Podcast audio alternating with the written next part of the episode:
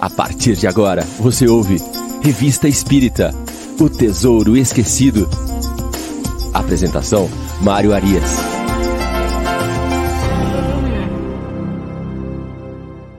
Olá, amigo ouvinte da Rádio Idefran. Estamos de volta com o programa Revista Espírita O Tesouro Esquecido. Hoje é sábado, dia 30 de julho de 2022. Estamos aqui abrindo amanhã de programas ao vivo da Rádio Idefran sempre às 9 horas aos sábados, sempre às 9 horas da manhã, o Revista Espírita O Tesouro Esquecido.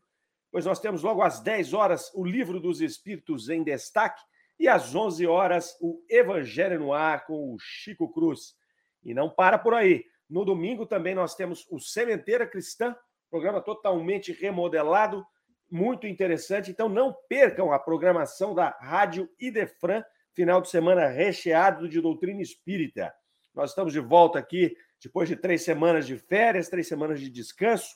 Vamos carregar as baterias, mas foi rapidinho, já estamos aqui de volta. Vamos dar sequência no nosso programa de número 113, caminhando pela Revista Espírita em ordem cronológica. Estamos no nosso programa de número 113, que vai tratar do mês de abril de 1860. Nós iniciamos no nosso último programa é, este fascículo de abril, com uma, um artigo muito interessante falando sobre a senhorita Desirê Godu, que é aquela médium de cura espetacular, né, que apresentou todos os tipos de, de mediunidade. Quem nos traz as informações dessa médium é o Dr. Murray. No ano de 1860, em abril, nós vamos ter várias outras informações da senhorita Desirê Godu, então não percam os nossos programas é, que vão tratar da revista de, de, de abril de 1860, está tudo muito interessante. E vamos que vamos, vamos seguindo em frente aí. A turma já está chegando de volta aqui conosco. Quem chegou primeiro hoje foi a Gabriela Lopes, chegou às 8h59, acordou cedo. Fim de semana carregado para a Gabriela, estamos trocando sistemas lá na Fundação Allan Kardec. E a Gabriela está capitaneando com muita competência esta atividade. Ricardo Fadu está aqui conosco também, desejando aqui um, que eu seja bem-vindo na minha volta. Muito obrigado, Fadu, que vai estar conosco agora mesmo, é, apresentando o Livro dos Espíritos em Destaque. Eu vou com vocês até às 11, porque terminando aqui, segundo a turma da direção, quem ficou de férias tem que fazer rodada dupla. Termino aqui, pego no Livro dos Espíritos e vamos que vamos, hoje com a companhia luxuosa de Ricardo Fadu. Shida Rejane está de volta conosco aqui também. Marley Caprioli. A Shida está dizendo que está lá de Poços de Caldas, Minas Gerais. Aqui tá frio, Shirley. Não sei como é que tá por aí. Tá começando a esfriar aqui na cidade de Franca. Reinaldo de Sarandi, dando seu bom dia. Armando Caetano, Nathalie da Rocha Wolf está conosco também. Valdir Fonseca, a Miriam Farias, lá de Balneário Rincão, e a Marisa Ruda. Esses foram se comunicaram aqui. A Verinha Souza, Vera Souza, a nossa amiga Verinha do Luz e Amor, está chegando aqui também conosco. Vai aí deixando suas impressões, vai colocando, vai comentando, conversando com a gente aqui pelo chat. Nós agradecemos a presença de todos, também agradecemos a presença dos amigos que estão nos ouvindo pela rádio Idefran e gente do mundo inteiro conectado conosco aqui, é, estudando e aprendendo com as informações de Allan Kardec, diretamente da Revista Espírita. Bom, vamos lá então. Vamos agora entrar numa sessão chamada Variedades, no ano de abril de 1860.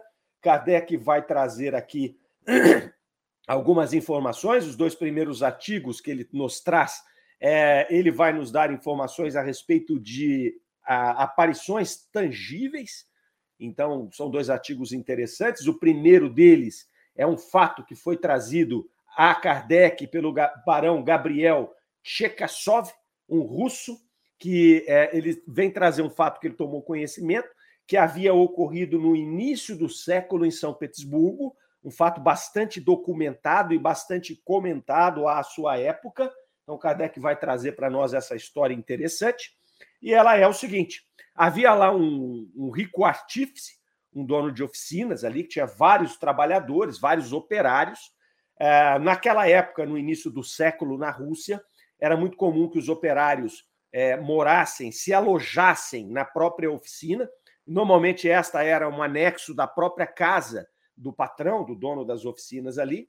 Então, esses operários moravam ali, o, o patrão é, era, era comum que ele desse o alojamento, desse a alimentação para esses, esses operários. Então estava todo mundo ali trabalhando em paz. Eles moravam no sótão ali, tinha um alojamento, ficava no sótão da casa do próprio do próprio artífice. E um certo dia eles levantaram e deram falta das suas roupas. Haviam sumido todas as roupas deles ali que eles tinham deixado ao lado da cama para poder trabalhar no dia seguinte. Então foi aquele alvoroço, eles estavam imaginando ali inicialmente, imaginaram que fosse um ladrão, depois imaginaram que fosse alguém fazendo algum tipo de brincadeira e tudo mais, foram procurar encontrar essas roupas lá no celeiro. Muito bem. Aí juntou todo mundo lá, quem foi, quem não foi, não apareceu, o dono da arte. Bom, tá bom, vamos, vamos deixar quieto, uma hora aparece isso daí. Perfeito. Passado alguns dias, acontece de novo. E aí o pessoal já começa a ficar mais irritado, porque aquilo atrapalhava o trabalho deles, era uma coisa desagradável. E vamos procurar quem é, e não encontrava. Aconteceu de novo, não encontravam. Bom, aí o patrão já começou a ficar preocupado, falou: ah, vamos fazer o seguinte, vamos, vamos tentar pegar esse esse brincalhão ou esse esse ladrão aí o que for. E aí é, a coisa era no segundo andar, o alojamento. Então eles ficaram ali ao pé da escada e quando ouviram um barulho no meio da noite, eles subiram né, e quando subiram começaram ali a tomar bofetada, né, umas coisas meio loucas ali e ficaram sem entender. Bom, na outra noite falou: bom, agora nós vamos pegar, porque nós vamos fazer o seguinte: nós vamos ficar um pouco dentro do quarto e um pouco embaixo. Hora que nós ouvimos os barulhos, a gente fecha o indivíduo na, na escada e a gente pega esse indivíduo aqui. Muito bem. Ouviram o barulho, desceram na escada, uma turma desceu, outra turma foi subir, começou de novo a tomar bofetada e acabaram as duas turmas brigando, porque imaginava que um tinha batido no outro e o outro tinha batido no um. Então virou aquela confusão tremenda, não estavam se entendendo mais e o, o, o artífice já estava ficando extremamente preocupado, porque muitos já estavam se manifestando é, o, manifestando o desejo de ir embora, de sair da oficina, deixar o trabalho, né, porque aquilo estava perturbando aquelas pessoas. Então, uma certa noite, após o jantar, conta-nos o relato aqui que ele estava junto da família, extremamente desanimado com aquela situação. E o que, que acontece? Ele ouve um barulho lá no seu gabinete de trabalho, no, no, no escritório, que era junto ali, tudo anexo. Ele vai lá ao escritório e ele encontra um tinteiro e uma pena que ele não conhecia em cima da mesa, da, da, da escrivaninha dele ali, e ele chega lá, tinha um papel escrito. E nesse papel estava escrito para que ele quebrasse uma parede e ele iria encontrar uma ossada, ele ia encontrar ossos lá, e que ele enterrasse esses ossos em solo sagrado, é o que dizia o bilhete. Bom, eles pegaram, falaram: vamos, vamos identificar isso aqui. Alguém está continuando a brincadeira, não é? Aí foram procurar de quem seria aquele tinteiro e aquela pena. Então, pergunta para um, pergunta para outro, dentro da família ali, e descobriram que era de um comerciante local ali, é, é próximo deles. Foi até o, foram até o comerciante, e o comerciante falou: não, de fato, esse, esse, esse tinteiro e essa caneta são minhas, essa, essa pena são minhas. Aconteceu que ontem à noite uma pessoa bateu aqui na porta da minha casa e me disse que precisava de um tinteiro e de uma pena e que me pagaria por isso. E ele falou: foi até interessante, porque eu entreguei o material, ele jogou uma moeda, que parecia uma moeda de cobre, ela caiu no chão e ele foi embora. Eu acendi a, a luz, fui procurar a, a, a, moeda e não encontrei a moeda. Então fiquei sem saber o que aconteceu, porque eu vi ele lançando a moeda no chão e tal. Ele contou essa história é, o artífice vai, chama a polícia, a polícia vem até a casa dele, eles fazem, eles quebram lá a parede onde a, a, a mensagem tinha pedido, encontram a alçada e fazem o enterro. A partir daí, não houveram mais manifestações é, da, na, naquele, naquelas oficinas. É, então, história muito interessante. Essa história ela é interessante porque ela também é uma história que ela traz referência com as irmãs Fox. As irmãs Fox também é, tinham a situação lá do, do, do, das batidas nas casas, tudo, né? E ali tinha também alguém que havia sido enterrado ali, que, que havia sido é, é, morto, estava naquele local das irmãs Fox. Na sequência, como eu disse, ele colocou dois artigos que vão falar de aparições tangíveis. Ele vai nos contar um fato que havia acontecido em 14 de janeiro último. Então, portanto, em 14 de janeiro de 1860. Então ele traz um fato antigo, do começo do século, e traz um fato de agora. E aí ele vai dizer que o senhor Laconte é, ou Laconté, mas eu acredito que seja Laconté, o senhor Laconté é um lavrador ali da comuna de Brix, no departamento de Valones, foi visitado por um indivíduo. Então, ele estava lá, ele foi visitado por um cidadão, é, e esse cidadão disse a ele que tinha sido um dos antigos camaradas que havia trabalhado com ele no porto de Cheburgo, né, e cuja morte remontava a anos. Né? Então, esse, essa aparição pede ao senhor Leconte que ele peça para rezar uma missa. Então, pediu para rezar uma missa para ele, né? É, e aí o senhor Leconte falou: que isso, nem identifiquei essa pessoa, não, não... É, ficou, ficou atordoado, né? Uma, uma, aparição, chega lá, fala que era um amigo morto e pede para rezar uma missa. Ele ficou em choque, falou: Isso aqui, sei lá o que é, uma brincadeira, uma, uma ilusão da minha mente, eu estava sonhando e tudo mais. Isso foi dia 14. Dia 15, aparece de novo o cidadão. E dia 16, e dia 17. Aí o senhor Laconte começa a prestar atenção e ele identificou de fato que era o amigo. Ele relembrou, ele falou: de fato, esse aqui é meu amigo mesmo, que, que trabalhou comigo lá no Porto e, e ele morreu. E aí perguntou para ele: falou, olha, mas tudo bem, então, vou, vou, vou fazer a sua vontade, vou pedir para rezar a missa. E você quer essa missa quando? Ele falou: não, eu quero daqui oito dias e eu quero na Capela de São Salvador. É, então tá bom. Aí o senhor Laconte foi lá, pediu para rezar essa missa, esteve na missa no dia, e quando ele estava na missa, ele viu esta aparição ajoelhado na, nos degraus ali próximo do padre que estava proferindo a missa. E ele perguntou para as pessoas do lado: vocês estão vendo aquele cidadão ajoelhado ali? Não, ninguém está vendo nada. Ninguém está vendo nada. Né? Na primeira aparição dele, quando ele se apresentou para o senhor Laconte, ele pegou na mão do senhor Laconte. Então ele do Laconte. Então ele cumprimentou com um aperto de mão. Então ele havia relatado isso lá no começo. Eu passei aqui direto. E, e aí, depois que aconteceu essa missa, a aparição não mais se manifestou, ele não foi mais visitado, o senhor Laconte. E aí, Kardec, depois de trazer essas duas informações, ele vai trazer aqui essa uma observação, dizendo que essas aparições, essas, essas aparições tangíveis, né? porque os dois casos ali são aparições tangíveis. Um, ele, ele fazia o transporte das roupas ali do quarto até o celeiro, né? ele trouxe o tinteiro e a pena para dentro do escritório, ele deu bofetadas nos oficiais. Então, era uma aparição tangível, como nós já vimos vários outros, vários outros relatos aqui na revista Espírita, dentro desse mesmo trabalho que a gente faz aqui.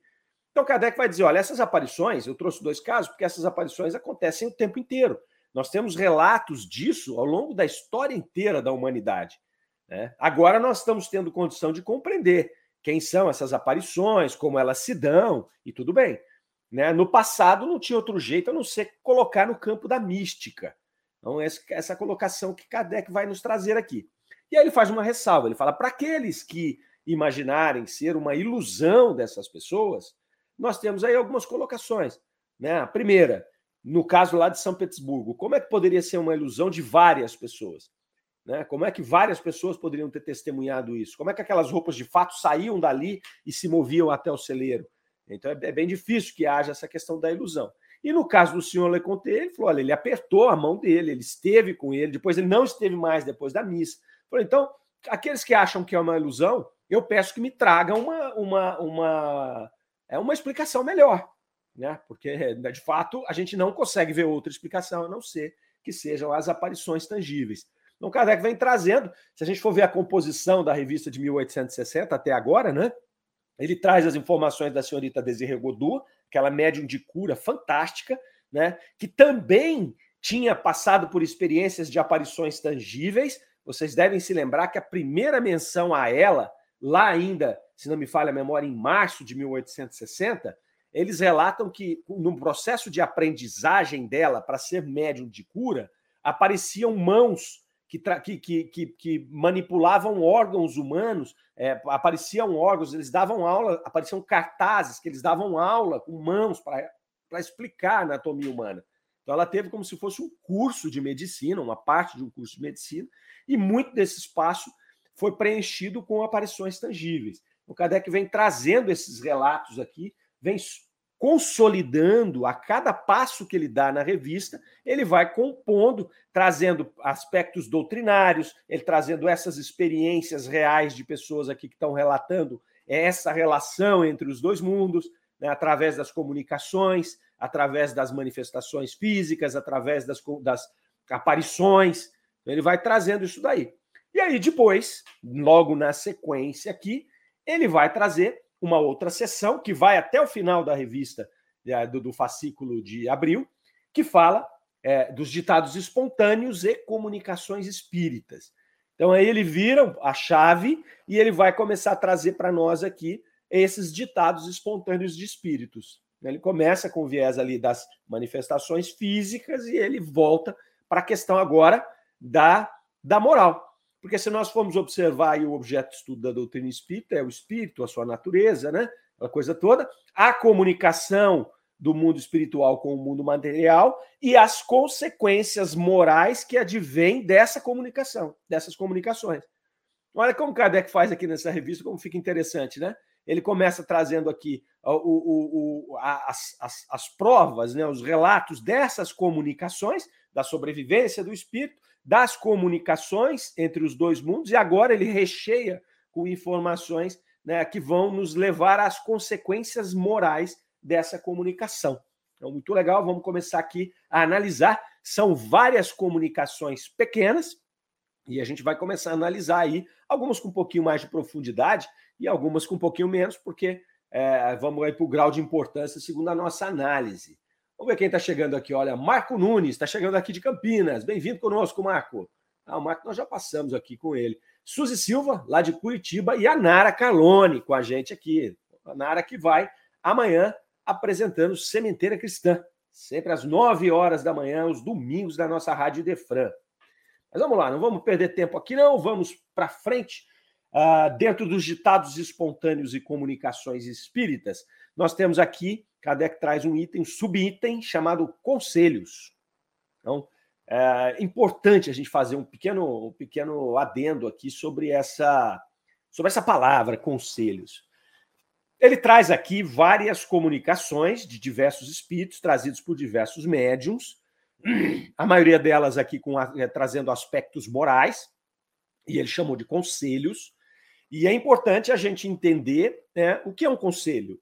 Conselho é aquilo que você pede para alguém que tem mais conhecimento ou que tem mais experiência ou alguém que pode talvez fazer você refletir sobre alguma decisão ou algo que você precisa é, de, de, de, pensar, é, de esclarecer. Você vai até uma outra pessoa e você pede esse conselho. Quando nós pedimos um conselho, não necessariamente nós estamos ali ouvindo alguma verdade irrefutável. Né? A maioria das vezes nós vamos até uma pessoa mais velha, uma pessoa mais experiente, pedimos um conselho, ela nos dá esse conselho e a gente reflete, usa essa, essa, essas informações, esse relato dessa pessoa, esse conselho, para nossa própria reflexão e a nossa tomada de decisão. Com os espíritos é a mesma coisa. Quando a gente vê Kardec falando em conselhos aqui, Kardec tinha muito cuidado com relação a isso. Né? Ele não vinha trazendo as comunicações espíritas como artigos de fé viessem elas de onde viessem. Então, ah, ah, foi o Espírito de verdade que trouxe. Ok, é, o Espírito de verdade trouxe, vamos, vamos receber o conselho, vamos estudar, né, vamos ver o que, que ele está dizendo, né, vamos aqui questionar aquilo que precisa ser questionado, aquilo que de repente não faz aqui sentido para nós, não passou pelo crivo da lógica, não passou pelo crivo da razão. Né? Então, e a gente insiste aqui no nosso programa é que as questões das comunicações mediúnicas estão envoltas numa grande complexidade, uma complexidade ambiental, né? Porque essa comunicação para ser feita ela precisa de um ambiente fluídico favorável. Nós temos as influências do médium, nós temos aí a grande parte dos espíritos que nos acompanham aqui, que estão aqui conosco, convivendo conosco na, na no plano é, terreno, que é um planeta de expiação e provas, são espíritos da terceira ordem. Então, nós temos que ter todo esse cuidado, né, a interferência do médium ali, temos que ter todo esse cuidado ao tratar de comunicações espíritas. Novamente, não interessa o médium que trouxe, não interessa o espírito que assinou. Precisa passar pelo nosso trabalho de avaliação, de reflexão, nós podemos aqui pegar aquilo que nos interessa, aquilo que não nos interessa a gente deixa de lado. É simples. É igual conselho. Às vezes você pede um conselho para uma pessoa, ela te dá esse conselho, mas você tem que adaptar isso porque você está num outro contexto. Às vezes ela te fala até de uma experiência dela, mas aquela experiência foi num contexto diferente do contexto que você está vivendo. Né? Então, estou fazendo esse aparte aqui, pra, porque nós vamos entrar em, vários, em várias comunicações aqui é, é, dos espíritos, e a gente vai tentar extrair daqui aquilo que nos leva a uma reflexão positiva e é, consoante com a doutrina espírita, com aquilo que está escrito nos textos doutrinários que Kardec coloca. Essa é a questão, porque nós temos vários textos que vêm direto dos espíritos, que Kardec apresenta aqui, né, a revista tinha esse componente, e nós temos vários textos que Kardec expõe a questão doutrinária, que é fruto do, da, da, do, da, do garimpo de todas essas informações que a espiritualidade trouxe, né, passando pelo crivo da lógica da razão e, e, do trabalho de compilação de Allan Kardec, que vai gerar a doutrina espírita. Feito? Muito bem. Então vamos lá. Após essas, essas considerações aqui, vamos para o primeiro conselho. Aqui nós temos já uma, uma comunicação do espírito de verdade, trazido pelo médium Sr. Rose. Sr. Rose é um médium que, que, que normalmente fazia, era utilizado pelo, pelo, pelo espírito de verdade, né? E aí ele vem trazer para nós aqui uma, uma comunicação. É, ele vai começar falando, o espírito de verdade, né, da, da barreira física de dominação da questão é, da questão religiosa, da questão da, do avanço moral da humanidade. Então ele começa nos dizendo assim: outrora vos teriam crucificado, queimado, torturado.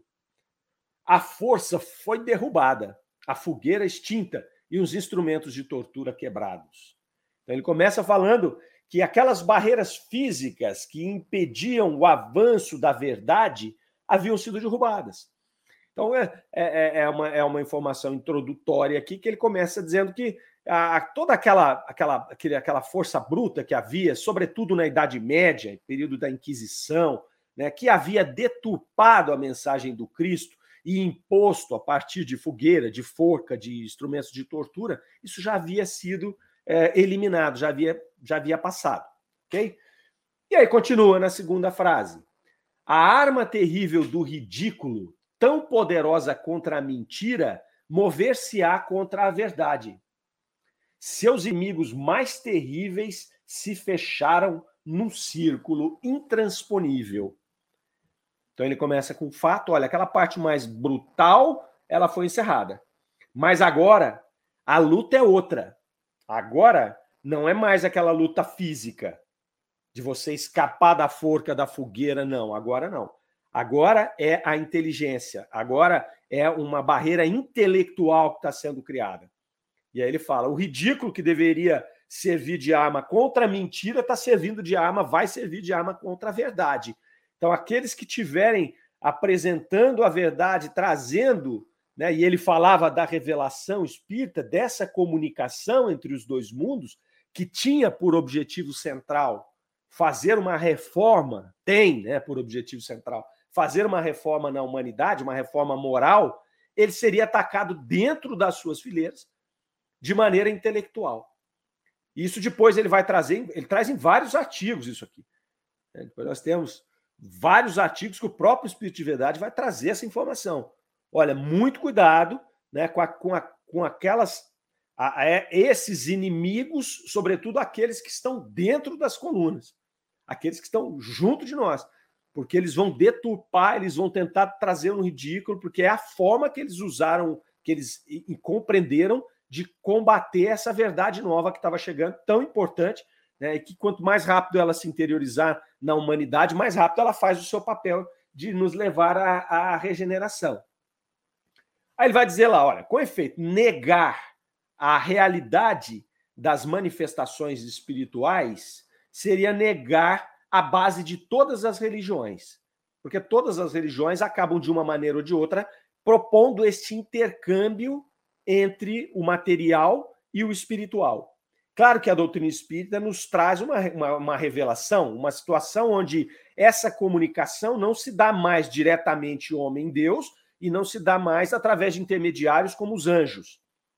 Não é? Que no vulgo eles teriam sido criados como seres à parte da, da criação para poder fazer esse intercâmbio entre os homens e Deus. A doutrina espírita vem nos trazer uma outra realidade. Essa comunicação ela se dá de nós materializados, encarnados, com os espíritos que nada mais são do que homens desencarnados. Então, dizer, ele acrescenta essa situação. E aqui o Espírito de Verdade vem falar que você negar essa comunicação seria negar essa base, porque de todo jeito existe essa comunicação em qualquer desses aspectos religiosos. Outro ponto importante que ele menciona é o seguinte: agora, atribuir lá ao demônio, né, pretender que o espírito do mal venha confortar, desenvolver o evangelho, exortá-lo ao bem e à prática das virtudes, né, é simplesmente e felizmente provar que ele não existe. Olha que interessante, porque você tinha dois jeitos né, de você expor ao ridículo a, a uma pessoa que, que, que, apresentava a doutrina espírita, que acreditava na doutrina espírita, que utilizava a, a doutrina espírita para poder fazer a sua reformação, a sua reforma íntima. Né? Uma delas é negar, não existe, não tem, isso não aparece, isso não acontece. Né? Por isso que Kardec coloca os dois artigos anteriores, demonstrando aparições tangíveis, porque essas aí são irrefutáveis. Uma coisa é eu falar, não, eu estou sentindo um espírito, eu escrevi alguma coisa que foi um espírito que me ditou. Isso é muito questionável. Eu posso dizer, eu posso acreditar ou não. Né? É se não for algo que esteja muito diferente da, da, da, dos conhecimentos daquele médium que fez a comunicação, eu posso questionar tranquilamente, sem muitos, sem muitos problemas. Né? Salvo aqueles médiums mecânicos que escrevem em outra língua, que escrevem de trás para frente, que escrevem coisas que estão muito fora do seu grau de conhecimento. Mas, via de regra, não é isso que acontece. Aí você pode refutar. Mas você não pode refutar uma aparição física. Se aparecer um espírito aqui agora, transportar um objeto de um lado para outro, se você guardar o cuidado né, de não ter ali nenhum tipo de, de, de, de, de ilusionismo, alguma coisa, alguma, né, alguma, alguma manipulação, não há como você questionar. Então, essa é a primeira coisa que ele coloca. E a segunda que eles faziam muito é: então tá, tá bom, você está me convencendo que há uma comunicação com um ser é, espiritual, mas esse ser então é o demônio. Porque se Deus não fala diretamente conosco, e aí a maioria das religiões tinham aqueles, dois ou três com quem Deus teria falado, no caso, um exemplo em Moisés, né? Então Deus não falaria com, com meros mortais aqui, a não ser para aqueles escolhidos por ele né, em, durante milênios, ali, um em cada milênio. Então, o que, que acontece? O único que poderia conversar é o demônio. E aí o Espírito de verdade vem colocar aqui, você tentar atribuir isso, sendo que a, o objetivo desses espíritos que estão trazendo a doutrina espírita aqui é fomentar a virtude, apresentar o evangelho, conduzi-los ao bem. Então, isso é provar que ele não existe, porque se ele existisse e ele fosse uma antítese de Deus, ele não faria isso, ele faria exatamente o contrário. Ele viria pregar o materialismo, ele viria pregar o ódio, ele viria pregar, enfim, todos os vícios que já são comuns, que já são inerentes aqui no nosso processo né, de expiação e provas. Então, ele vai fazer essa, esse trabalho aqui. Né? Então, depois ele faz uma advertência, dizendo que todo o reino dividido cai. Então, para que se tomasse o cuidado dentro dessas feiras, dessa nova revelação, para que houvesse unidade, para que houvesse esse processo né, de, de, de não permitir, não permitir que a mentira, que o ridículo fosse ali instalado, para que ele não implodisse a partir de si mesmo. E aí ele orienta para se fazer o que fazia o Cristo, responder como respondia o Cristo né? Dar a César o que é de César, enfim, dar a outra face. É, você ter o, a, a, ele nos instrui a agir como Cristo agiu, né? numa imitação do Cristo. E, em última instância, pedir a Deus que perdoe essas pessoas que estão fazendo essas, esse trabalho de tentar impedir esta revelação e essa modificação, justamente porque eles não sabem o que fazem, são nossos irmãos e tudo mais. Então, essa é a primeira mensagem aqui que o Espírito de Verdade vai nos trazer né, com boas reflexões aqui, com boas, é, é, boas orientações aqui, tanto que está na, na, na, parte de conselho. A outra aqui é, foi ditada para também ao senhor Rose, foi lida na Sociedade Espírita de Paris. Essa outra mensagem vai falar da missão da França nesse processo de auxílio da evolução da humanidade. É também uma, um, um, artigo bem interessante ali. Ele vai falar que a França foi escolhida ali naquele momento histórico para ser o espelho que deveria receber e refletir a luz divina, que de, deveria iluminar a Terra. Então a gente vai dar uma olhadinha no contexto ali. Você vai ver que a França de fato ela estava um passo à frente na questão é, ali no, dentro do no foco do iluminismo ali né, com, com, todas as artes numa, numa explosão né, gigantesca, ciência, era o centro intelectual ali, ali do, do, planeta naquele momento, e ela foi, foi escolhida de fato, aqueles seres que já estavam mais esclarecidos, eles foram escolhidos para receber e para refletir esse processo ali. É, conhecer e propagar a verdade, o Espírito vai, fazer, vai falar ali. Porém, ele faz uma advertência. Né? Ele vai falar ali que eles têm que estar para esse trabalho animados ali, né? animados é, pelo amor ao próximo e pelo desinteresse sem limites. Então, veja só, vocês estão aqui, vocês estão intelectualmente preparados, né? Houve uma junção, vinha gente do mundo inteiro para se reunir ali em Paris e escrever e, e, e refletir e descobrir. Então, ali, ciência, a, a poesia, música, tudo estava, né? O aspecto intelectual estava efervescente. Então vocês vão receber essa luz, mas vocês têm que fazer isso aqui por amor ao próximo e por desinteresse. Tem que entender a grandeza desse processo. Né? Porque se o ser humano estava ali naquele momento, nesse processo de, de expansão da intelectualidade ali, crescia também o materialismo né? Cansados da questão da Idade Média, né? da questão da força da igreja, que o Espírito de verdade já veio colocar ali, que ó, já quebramos as barreiras físicas, agora cuidado com as intelectuais. Né? Então, aquele povo que estava ali, cansado dessas imposições dogmáticas da igreja, violentas, né? sem sentido algum, eles acabavam se voltando para o materialismo, como se o ser humano fosse capaz né? É, a partir do, do, da quebra dos, dos, das correntes, daquela força que havia sido imposta durante mil anos, o ser humano fosse capaz por si só de cuidar da, de todos os aspectos da sua vida, não precisando mais de uma divindade, não precisando mais né, de se referir ao espiritual. Então ele vem, esse espírito vem nos apresentar aqui, é também novamente o espírito de verdade, ele vai nos apresentar aqui esse cuidado tem que entender que é pelo amor ao próximo, é um projeto da humanidade, não é um projeto é, de alguns seres ou um projeto de um país. Né? Então, ele não nem coloca a França e os franceses como mais adiantados. Não é isso que ele está dizendo. Ele está dizendo que eles foram escolhidos naquele momento para receber e para refletir essa luz, já que eles estavam ali no foco das atenções. Né? Então, se isso não for o, o, o modus operandi ali que vai guiar os trabalhos de vocês, né? Se vocês tiverem ali as reservas do orgulho, do egoísmo e do interesse, nós vamos usá-los, olha o que o Espírito de Verdade fala, como o artista provisoriamente emprega uma ferramenta defeituosa. Vejam que interessante. Olha o que ele está dizendo. Vocês foram escolhidos para receber e refletir a luz divina. Tem que fazer por amor ao próximo e com o mais puro desinteresse.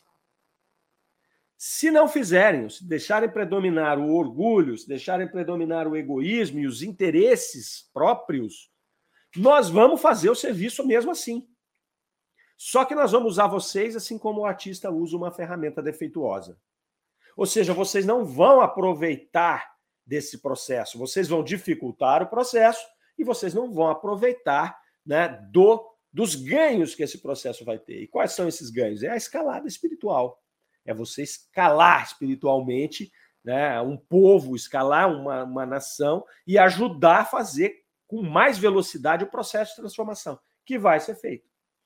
E vejam que interessante o que ele fala aqui, ó. Viremos a vós até que tenhamos encontrado ou provocado um centro mais rico do que vós em virtude, mais simpático à falange dos espíritos que Deus enviou para revelar a verdade aos homens de boa vontade. Essa frase é muito interessante. Eu refleti bastante sobre essa frase quando vi.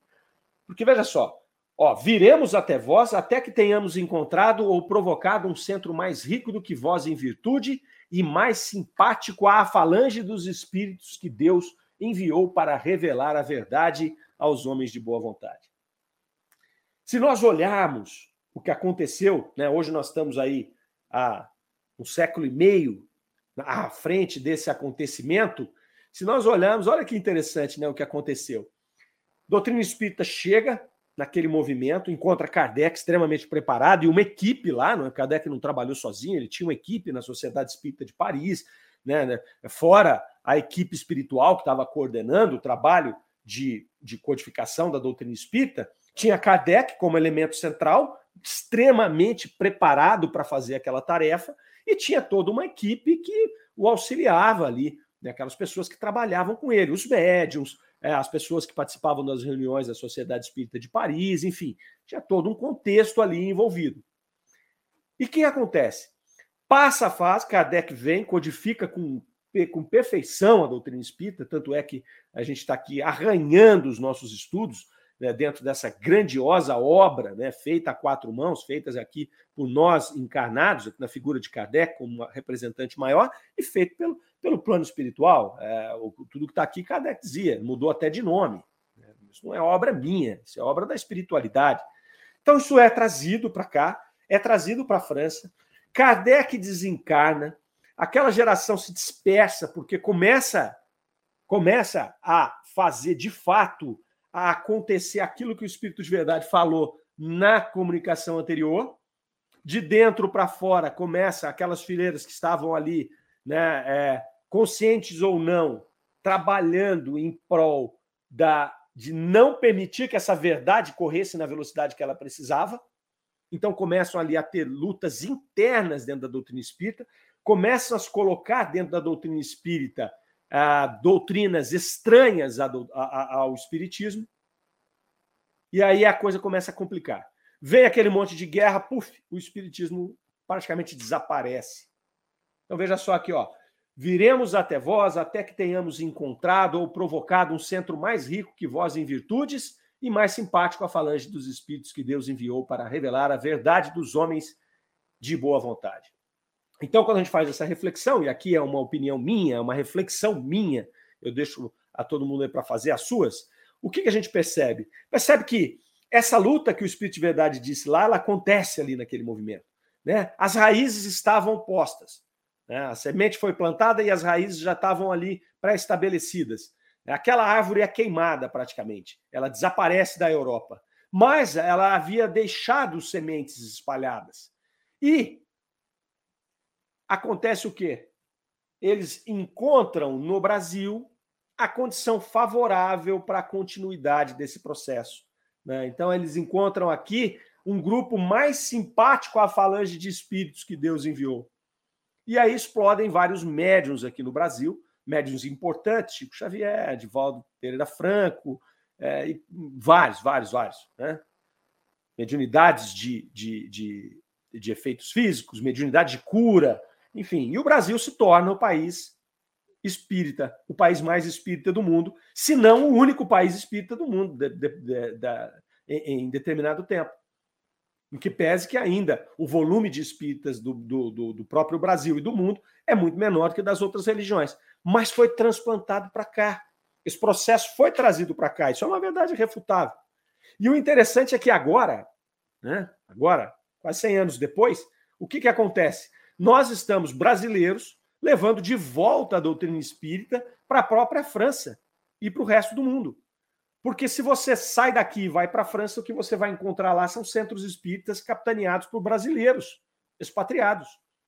E agora sim vão se aproximando né, os franceses, os ingleses, dessa verdade que não é uma verdade nova, é uma verdade que foi trazida, inclusive, lá na França, né, esteve espalhada por toda a Europa, mas que passou por esse processo. Então, olha que interessante o que o Espírito de Verdade está colocando aqui.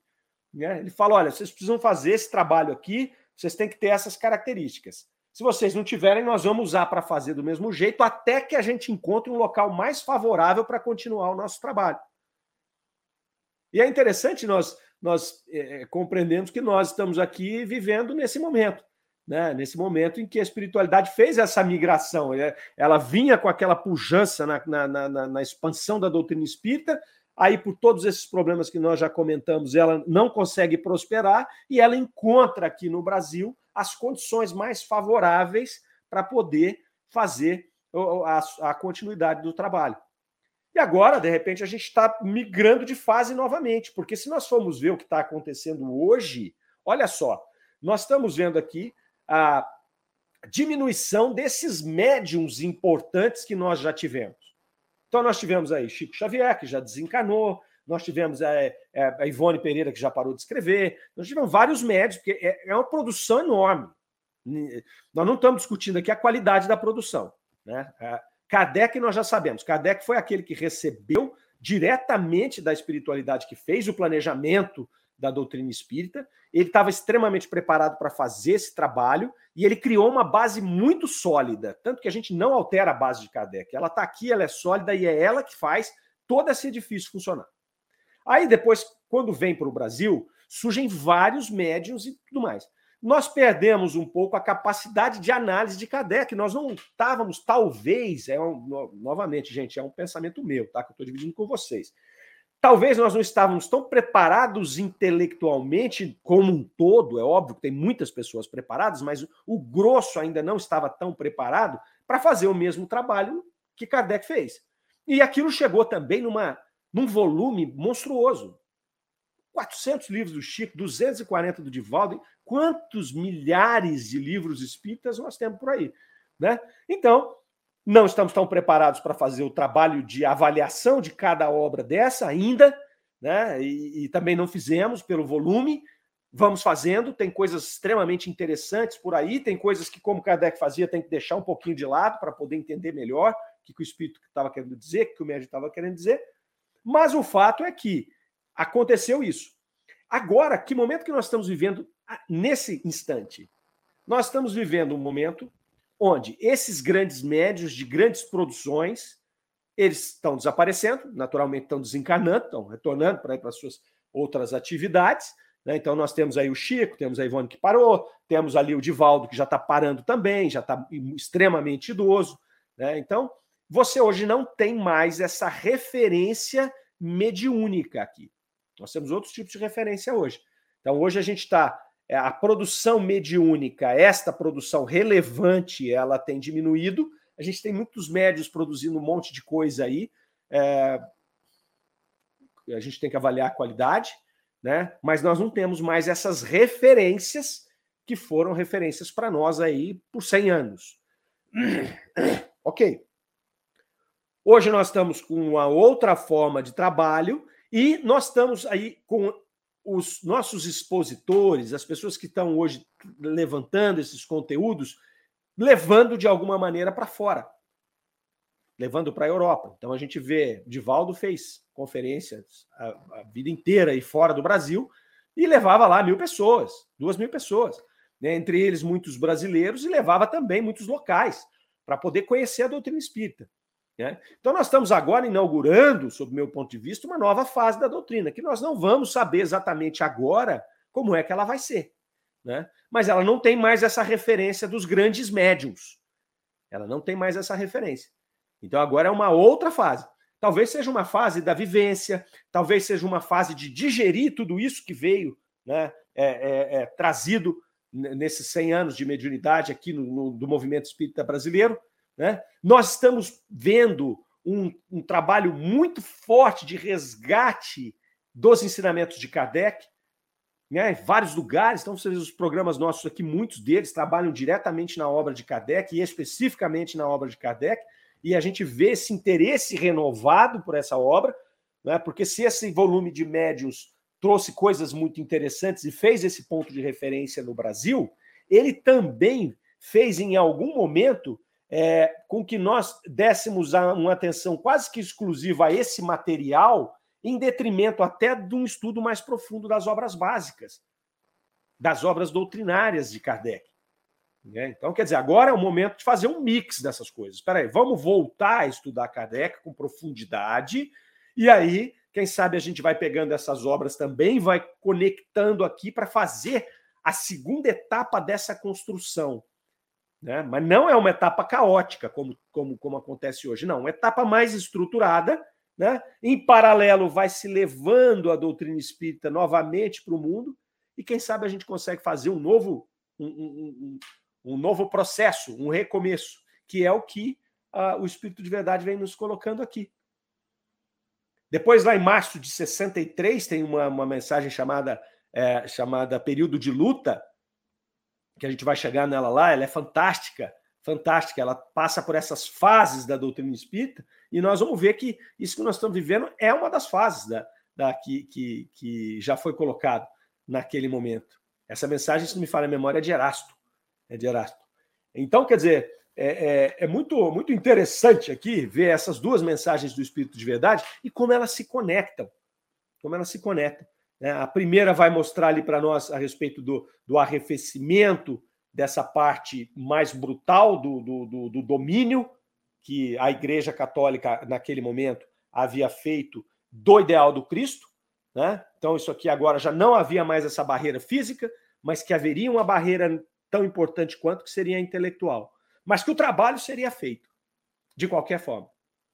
E aqui nesta ele vai dizer: vocês estão escolhidos para fazer o trabalho, mas se não fizerem, não tem problema. A gente usa vocês mesmos e depois procura outro lugar mais favorável, um terreno mais fértil para poder fazer o trabalho.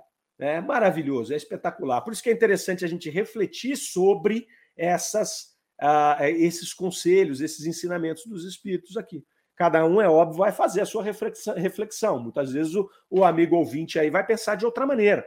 Não, não concordo com o Mário aqui ou ali, ok. Né? Nós não estamos aqui para impor o nosso pensamento, mas levar para uma reflexão mais ampla, né? um pouco mais ampla do que é, a que nós estávamos antes de começar esse trabalho aqui. Vamos ver quem é que está quem é que tá aqui é, comentando conosco. Olha lá, o Ricardo Fadu disse para nós lá ó, que amanhã no Cementeira Cristã tem a entrevista com o João Vaz, e o tema é o perdão. Então, nós teremos amanhã a Nara Calone e o João Vaz ali, ó. O João Carlos Duarte, ó, bom dia a todos, saúde e paz no coração. Está lá de Porto Alegre falando conosco. A dona Irene, ah, cheguei atrasada, estou viajando, estou em Natal. Olha que delícia. Ó, dona Irene, muito bom a senhora estar aqui conosco novamente. O Zé Ricardo De Vita dando seu bom dia, a Chile Rejane ali dizendo que está excelente. E o Armando Caetano, tem muito sentido o que você disse é, o nosso pensamento aqui a partir das observações, né, Amanda, que a gente tem feito aí sobre o movimento espírita. É, é, é um momento novo, né? Um momento novo. Tem me chamado a atenção, é, pós-pandemia, que os centros espíritas estão vazios. Eu não sei na cidade de vocês, mas aqui em Franca a gente está demorando voltar para os centros espíritas, né? Claro que é, nós temos hoje acesso a conteúdo de maneira muito maior do que tínhamos antes da, da pandemia. Né? Então, talvez isso seja uma, um, uma característica né, de que muitas pessoas que iam ao centro para fazer seus estudos, para das suas reuniões públicas ali de estudo do Evangelho, do Livro dos Espíritos, acabam fazendo os estudos como nós estamos fazendo aqui, até com uma amplitude maior, porque você pega pessoas de, de todos os lugares do Brasil ali, você seleciona aqueles que você mais gosta de estudar junto e vai estudar. Né? Mas está havendo uma modificação está havendo uma modificação. Diminuiu o número de pessoas nos centros, né? É, enquanto as outras igrejas já estão lotadas, os restaurantes estão lotados, os lugares todos estão lotados, mas os centros ainda não. Mas talvez esteja acontecendo uma mudança, né? Talvez a tecnologia ela vai servir, né, para em um primeiro momento para poder fazer esse, esse processo, né, de divulgação e de, e de remodelação desse momento que nós estamos vivendo. Vamos aguardar. Né? Nós estamos aqui, é, somos privilegiados, porque nós tivemos a oportunidade de conviver com esses grandes médios, essas grandes obras irrefutáveis, né? irrefutáveis. O trabalho de Chico Xavier, você pode dizer o que você quiser. 400 livros escritos, mais de 50 milhões de livros vendidos, livros espetaculares, né? começando pelo Parnaso de Além Túmulo, né? o livro Paulo Estevam, que foi escrito em oito meses. Quem escreve uma obra daquela em oito meses? É, então tem muito material, muita coisa interessante, muita coisa bonita para se ver, sobretudo nas questões morais, né, as interpretações ali de Emmanuel, do Evangelho. Tem muita coisa bacana, né, tem muita coisa bacana. E o mais legal é que Kardec está sendo estudado, né, com profundidade de novo, atraindo o interesse das pessoas, coisas que, assim, faz 35 anos que eu sou espírita, é, eu não, não tinha visto o, o, o que está acontecendo nesses 35 anos. É, eu comecei a ver esse, esse interesse mais evidente, digamos aí, de 10 anos para cá. Né, de 10 anos para cá. Então, a gente estudava muita coisa aleatória, mas hoje a gente está dando foco aqui nas, na, na, na, na, parte doutrinária mesmo com Kardec, e eu acho que isso vai ser de muita importância para a gente poder até estudar todo esse material que foi nos trazido por esses grandes médios, né, por outros médios que não produziram tanto, mas podem ter produzido coisas espetaculares, mas a partir dessa base bem estabelecida. Isso eu acho que é, que é fundamental. Um momento novo. É, lá, a Marisa Arruda falando que nos, em São Gonçalo os centros também vazios. Ó. É, eu vou te dizer, né, a Miriam Farias falando ali que é, que é perfeita colocação, esclarecedora, né? É, Marisa Ruda, então, Franca tá feio, Franca tá vazio. Franca é uma cidade que tem cento e tantos centros espíritas, a maioria deles ficavam lotados o tempo inteiro, e o que você vê hoje são cadeiras vazias. Você vê hoje uma. Estamos ali com 30%, 40% do público, né? Mas nós não podemos nos esquecer que nós temos muito material online hoje. Né? Então, você pega só a Rádio Defran, quantos programas a gente faz? Né? E aí você tem todos os, os, centros e todos os divulgadores espíritas hoje com seus canais né, na internet e tudo mais. Então, talvez a pandemia tenha trazido esse diferencial agora. Né? Então, pô, esvazia um pouquinho o físico no primeiro momento, depois as pessoas vão voltando, né? mas olha só o tanto que ela expandiu no virtual. Aí vocês veem um programa aqui, poxa, eu gosto desse programa, eu já mando ele para alguns amigos, eles também já vão ver e tal. Né, e às vezes acabam trocando. Aquela reunião que eu ia no centro, eu já deixo de ir porque eu estou vendo aqui os programas da Rádio Defran. Depois, com o tempo, isso se acomoda, porque no centro espírita tem uma coisa que aqui a gente não tem, né? que é a psicosfera fluídica. Então, por mais que a gente se conecte aqui, que a gente consiga trocar os nossos fluidos benéficos, né? Ok, mas o centro espírita é um local que acumulam esses fluidos benéficos. Então, a gente não pode nos esquecer dos benefícios que nós temos fluídicos ao frequentar uma casa espírita. Tanto doando, quando eu vou lá para aplicar um passe, quando eu vou lá para magnetizar uma água, quando eu vou lá para fazer uma reunião mediúnica, quanto absorvendo esses fluidos que o centro me, me proporciona. Então, ele funciona também como uma carga na nossa bateria fluídica. Mas isso vai se ajustando. Eh, nós não estamos aqui dizendo o que é certo ou o que é errado e sim o que está acontecendo e que isso prenuncia um momento novo. Qual vai ser esse momento? Não sei, vamos trabalhar para que é, Deus nos ilumine né, e a espiritualidade possa estar conectada conosco para nos mostrar o melhor caminho. É, esse é muito bom, o caminho do virtual, porque expande. Né? Compartilha esse vídeo nosso aqui, dá o seu like e vamos crescendo e vamos espalhando para o maior número de pessoas possível. Né? E aí, dentro dos centros, vamos voltando para os centros espíritas para poder fazer essa troca fluídica ali né? Para ficar para ficar completo, aí fica completo, né? A, a, a idealiza Tubaldini falando conosco, talvez a busca por aprofundamento dos conhecimentos esteja acontecendo agora. Talvez estejamos deixando a fase lúdica, né? E abraço para todos aqui de São Sebastião do Paraíso.